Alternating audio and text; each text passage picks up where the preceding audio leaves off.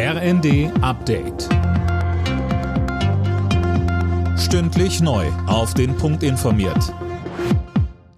Ich bin Gisa Weber. Guten Abend. Zum Abschluss ihrer Protestwoche haben tausende Bauern vor dem Brandenburger Tor in Berlin demonstriert. Die Ampel will trotzdem die Steuervorteile beim Agrardiesel abbauen, aber bis zum Sommer gucken, wo man eventuell entlasten könnte. FDP-Fraktionschef Dürr sagte nach einem Gespräch mit Bauernvertretern. Das war heute ein erster Auftakt und gleichzeitig ist natürlich das Ziel, dass man weiter im Gespräch bleibt, äh, denn die Herausforderungen sind groß, insbesondere auch in der Landwirtschaft und die Anerkennung für den ländlichen Raum. Das ist, glaube ich, auch das Signal, was aus Berlin gerade am heutigen Tage ausgeht. Politiker zeigen sich nach dem Treffen von AfD-Politikern mit Neonazis skeptisch mit Blick auf ein mögliches Parteiverbotsverfahren. Hamburgs Bürgermeister Tschentscher von der SPD etwa warnt vor einem Scheitern eines solchen Antrags.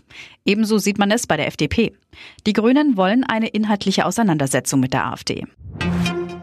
In den USA starten heute die Präsidentschaftsvorwahlen der Republikaner. In Iowa stimmen die Menschen zuerst ab. Fabian Hoffmann. Und Ex-Präsident Trump liegt in Umfragen deutlich vorn vor Ex-UN-Botschafterin Nikki Haley und Floridas Gouverneur Ron DeSantis. Das Wahlverfahren ist wie aus der Zeit gefallen. Bei 1600 Nachbarschaftsveranstaltungen, etwa in Schulturnhallen oder auch in Wohnzimmern, wird erst diskutiert und dann vor Ort abgestimmt. Online oder Briefwahl, Fehlanzeige. Die klirrende Kälte im Mittleren Westen macht es den Menschen aktuell da auch nicht einfacher.